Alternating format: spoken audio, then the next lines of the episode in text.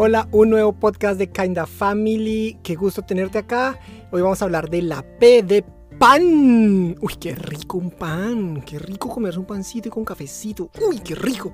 Bueno, pues bienvenida. Qué, qué bueno tenerte por acá. Yo soy Pipe Ramírez de Kinda Family.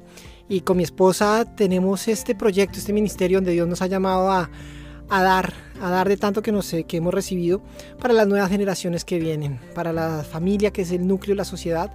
Y pues tenemos varios programas, si estás interesado escríbenos y te daremos más información. Y bueno, hemos estado tratando varios temas de paternidad que comienzan con P. Y es una serie que hemos llamado la P de paternidad, la P desde la óptica, las P's desde la óptica de Dios para una paternidad positiva con propósito, no peligrosa. Bueno, varias P's súper interesantes hemos tratado.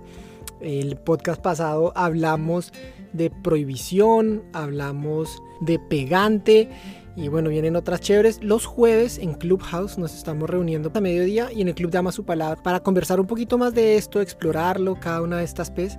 Así que nada, ya va a pasar el momento de los avisos, de los anuncios y hablemos de pan. ¿Cierto? De pan, qué rico un pan, como decía. La comida, ¿cómo es la comida? ¿Cómo es el momento de, de comer con tus hijos? De sentarse a compartir el pan. ¿Te acuerdas, que, ¿Te acuerdas que en la Biblia nos cuenta que Jesús compartía el pan con sus discípulos? Ese momento de compartir el pan, de compartir la comida, en todas las culturas que yo conozco, es un momento muy especial. No importa si eres de Asia, de África, de indígena, de América, todas las culturas que conozco, seguramente habrá una que no, pero en todas las culturas, sentarse en torno a la comida es algo muy especial y de ahí se generan estos platos espectaculares, estas conversaciones profundas, estas memorias, fotos, grandes recuerdos en familia en torno a la comida. Pues de ahí que los restaurantes y todo esto eh, pues tengan estos ambientes tan especiales y bueno, ahora que estamos de COVID, varios lo que les ha tocado duro a los restaurantes es porque el no poder comer en el restaurante también quita este espacio un poco de compartir en un ambiente diferente en torno a la mesa. Y bueno, sin decir más de eso, eh, es, es el tiempo de comida en tu casa un tiempo agradable o un tiempo de pelea. Eres de las que corres detrás de tu hijo mientras está jugando y comes una cucharadita de esta pasta y comas una cucharadita de esto. Y entonces vaya y juegue de 10 vueltas, venga y coma un mordisco y vaya y juegue de otras 10 vueltas. O prenda el televisor o prenda el iPad y mientras que está ahí conectado al iPad sin que se dé cuenta le voy metiendo sus cucharaditas o eres de las que, bueno, yo como frío porque me siento y me tengo que concentrar hasta que él se coma todo y después como yo y come a una hora tu, una hora tu esposo, a otra hora comes tú, a otra hora come tu hijo y bueno, el momento de compartir la mesa nos está dando. ¿Qué tal es ese espacio? Hay amenazas como, bueno, si no va a comer nada, se queda sin comer, se va a la cama sin comer. Ah, o, eres de las que te pone como víctima, ¿sí? como dice el meme, víctima, víctima te pones así porque hay victimismo y chantaje como, y tanto que yo me esforcé por preparar esta comida, todo el día trabajé en la mañana, y mira cómo me pagas, mira cómo lo escupes, mira cómo lo botas. O amenaza, chantaje como, no sabes cuántos niños en África se están muriendo de hambre y tú aquí queriendo desperdiciar esto. Pues a él, pues realmente él no es que pueda hacer mucho por los niños de África Sí, yo una vez una mamá me contaba, pues mi hija me respondió, ¿y por qué no le mandamos esto al niño de África? Y pues, ¿qué hace la mamá? Quedó como, no, es que, no, es que sí, la verdad no se puede, pues, o sea, sí, pero no. Entonces es una amenazadera irreal eh, o, premios. De mira, mira, cómete un chocolatico y te vas comiendo la carnecita. Y otro chocolatico, un emanem y, y el arrocito. O manipulación de, bueno, si te comes todo, te doy un helado si te comes todas las verduras te vas a ganar un postre. O castigo. Si no comes, pues no sales. Si no te acabas todo, pues no hay televisión. ¿Sí? Son... Y, estas cositas comienzan a ser ingredientes de la mesa. Entonces ya la mesa tiene el plato fuerte, eh, la entrada, el plato fuerte, el postre, la bebida y las amenazas. Y los chantajes. Y el victimismo. Y el castigo y sin darnos cuenta pues trajiste un nuevo menú a tu casa. Bueno, sí, Pipe, ok, muy chévere todo eso. ¿Y, qué hago? ¿Qué hago si es que mi hijo no come? Ya lo he intentado todo. Ya lo he intentado todo y no come. Pues bueno, primero hay que buscar cómo está esta relación de ellos con la comida. Y tienes que iniciar por modelar qué tan sano comes tú, qué tan a, horas correctas comes tú, qué porciones comes tú, pequeñas, grandes. Invitas a tus hijos a la mesa. Cuando tú estás en la mesa, tienes el televisor prendido estás poniendo cuidado al televisor.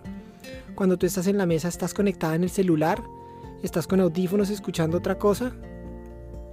Porque si no, tu hijo tampoco va a ver ningún valor al sentarse a la mesa.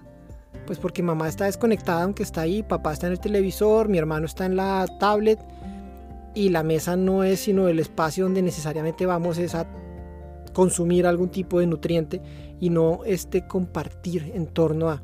Entonces, ¿cómo son tus momentos en la mesa? Revisa primero desde ti qué es lo que puedes hacer para volver esto más agradable. ¿Cómo llegas tú a la mesa? ¿Qué sentimientos traes? ¿Qué expectativas traes? ¿Qué culpas? ¿Qué afanes? ¿Qué pasa cuando eso no se da? ¿Cómo reaccionas? Entonces lo primero que te digo es, bueno, modela y piensa en ti cómo estás tú aproximándote a la mesa. Segundo es, establece un ritmo, un ritmo de comidas, un horario, un, ritmo de horarios.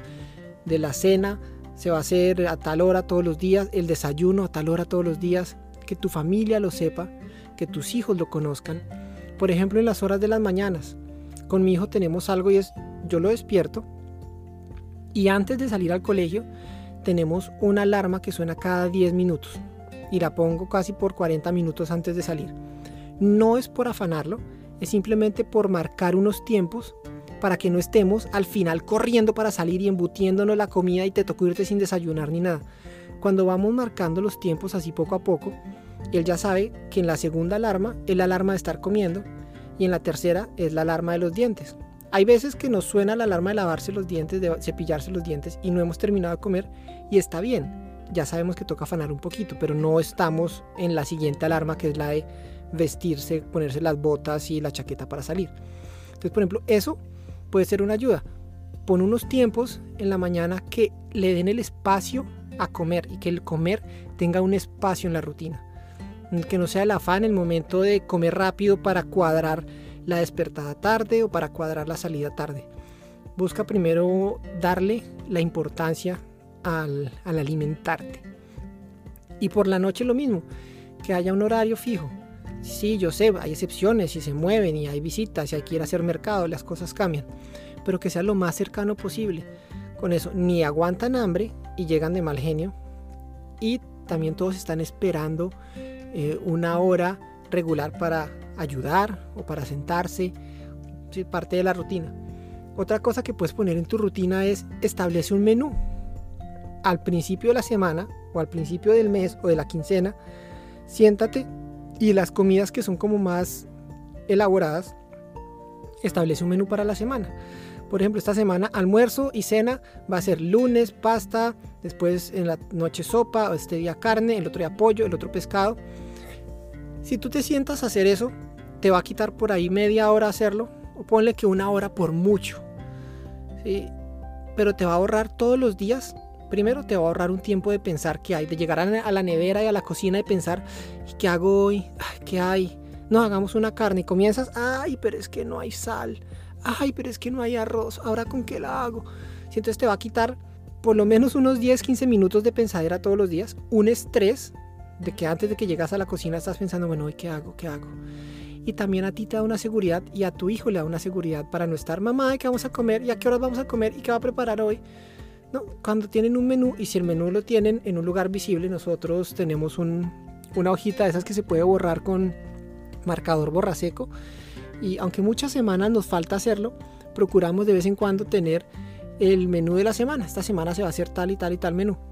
A veces se cambian los menús de orden. Por ejemplo, lo que teníamos para el miércoles decidimos comérnoslo el martes, pero ya tenemos la idea. Ya tenemos la idea ahí lista y eso nos ayuda a saber cuando vamos a hacer mercado qué debemos comprar o cuando ya estamos pensando en qué preparar, pues qué cosas hay en la nevera, qué cosas hay en la despensa. Y a nuestros hijos él también va y dice, ay, esta noche es pasta, ay, yo ya quiero que sea el viernes, que es que quiero comer albóndigas, que quiero que sea el viernes. Todo eso también les ayuda a ellos a saber qué esperar y no estar pidiendo cosas que de pronto no tenemos.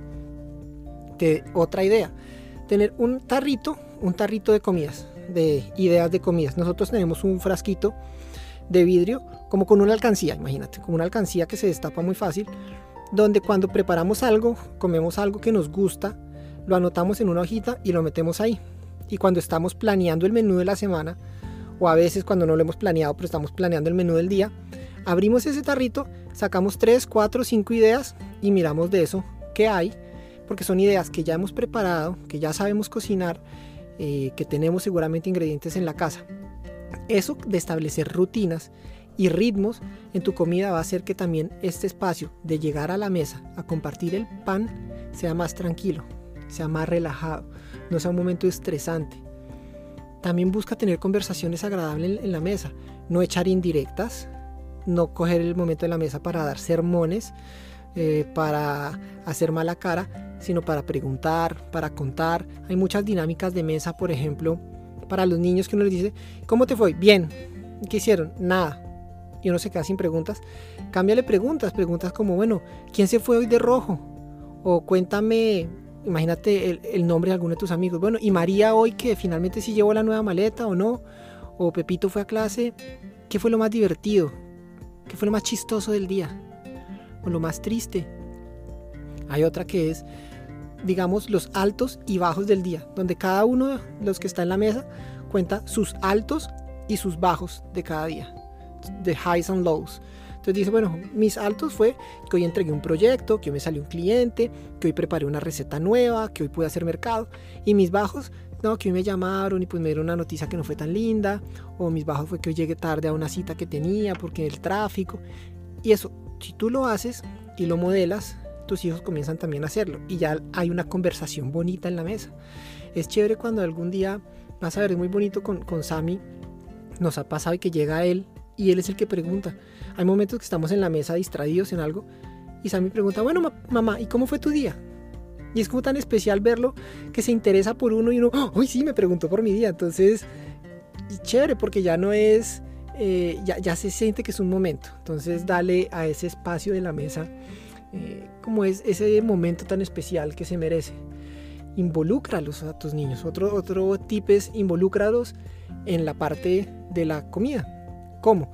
Si son pequeños, que vayan al mercado y que te traigan cosas. Amor, ve y trae la sal, ve y trae el pan, eh, trae el arroz, es como este. Y, y, deja que cojan, deja que empujen el carrito, que vean los, los ingredientes, que vean los precios, que vean los tamaños. Cuando están en casa, involúcralos en el organizar el mercado para que sepan dónde están las cosas en la cocina. Involúcralos en preparar. Si están pequeños y todavía no te sientes segura de soltarles cuchillos, hornos, pailas, que laven la fruta, que laven los vegetales, que los separen, que los pongan en tarritos, que sirvan el arroz en coquitas, que midan el agua. Son cosas sencillas. Seguramente la van a hacer más lento que tú, sí. Seguramente va a haber regueros y equivocaciones al comienzo, sí pero los estás preparando para la vida y estás involucrándolos en este momento de compartir el pan. Con Sami nos pasó que habían varias eh, cosas que no les gustaban y cuando comenzó a prepararlas y a ver cómo se picaban, cómo se partían, cómo se cocinaban, de ahí le comenzaron a fascinar. Ahorita se me, se me va qué fue, pero, pero sí hubo varias. Entonces involúcralos eh, deja que, vayan cogiendo instrumentos, un cuchillo suave para cortar inicialmente, que corten mantequilla, que corten eh, queso, que corten cositas que sean suaves y dale seguridad y confianza. Haz platillos divertidos. Por ejemplo, no sé, eh, nos ha pasado que también había cosas que en la casa Sammy no comía. E íbamos a un supermercado y le estaban dando degustación y se comía como tres, cuatro. Y le decimos, amor, pero en la casa nunca comes. ¿Y sabes qué pasaba? Que en el supermercado lo dan con un palillito, estos palillos mondadientes para limpiarse los dientes, palillos de madera. Cuando lo dan con un palillito, lo hacen divertido y así le gustaba comérselo. Entonces hay cosas que a veces uno pone los palillitos o lo corta en formas diferentes, en estrellitas, en circulitos. O hacemos, a mí me gusta mucho cuando quiere comerse unas onces, pero solo quiere dulce, pues entonces cojo la fruta y los vegetales y, le armo historias, le armo unas palmeras, le armo un, un, osito, le armo un cangrejo. Y se termina comiendo todo y es feliz. Papá, me comí los ojos, ahora me comí las piernas, ahora me comí las hojas de la palmera. Y haz la, la comida también divertida. Ok, de pronto todos los días es mucho, pero deja, deja que tu imaginación vuele y que se divierta en, en el ver, porque la comida también entra por los ojos, en el oler, en el tocar. Para los niños chiquitos, prepara un espacio donde se puedan untar tranquilos. Nosotros teníamos un, como un babero de, niños, pero pues, un babero donde él podía coger su comida sin que se untara mucho y sin que se cayera al suelo, uno de los baberitos que recoge la comida, pero también debajo de su silla teníamos como un plástico especial grande que recogía y protegía el tapete y protegía el piso, porque sabemos que los niños pequeños están aprendiendo y aprender, aprenderse a experimentar, dejar caer, untarse, embadurnarse y es normal y está bien. Entonces, ten unos pañitos húmedos cerca para limpiarle las manos cuando acabe. Ponle babero, ponle una ropita que pueda untar. Deja que bote cosas al piso eh, mientras que aprende. Si se equivoca, si se riega, no te lo tomes personal, no te afanes, relájate y disfruta. Llegará el momento donde pueda crecer. Es una etapa que va a pasar. Dale porciones adecuadas según su edad, platos balanceados.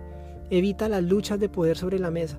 La idea lo que te quiero invitar con este es que el momento de compartir el pan, de compartir la mesa, sea asociado en su, en su, en su cabecita, sea asociado con un momento de conexión, con un momento de placer, con un momento de compartir y nutrir cuerpo, mente, alma, corazón, espíritu, todo.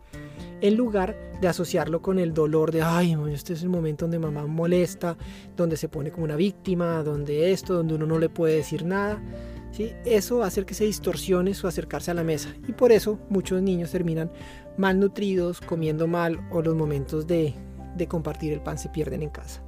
Así que te dejo con esta idea y me antojé de un pancito, así que si tienes por ahí, tómale una foto, un screenshot al podcast, súbelo con un pancito y muéstrame tu pan con café del día de hoy o qué cafecito te estás tomando mientras me escuchas en este podcast. Síguenos en nuestras redes sociales y bueno, el pan es para compartir, así que envíale este podcast a alguien para que sea su pan del día de hoy. Un abrazo, nos vemos en el próximo podcast.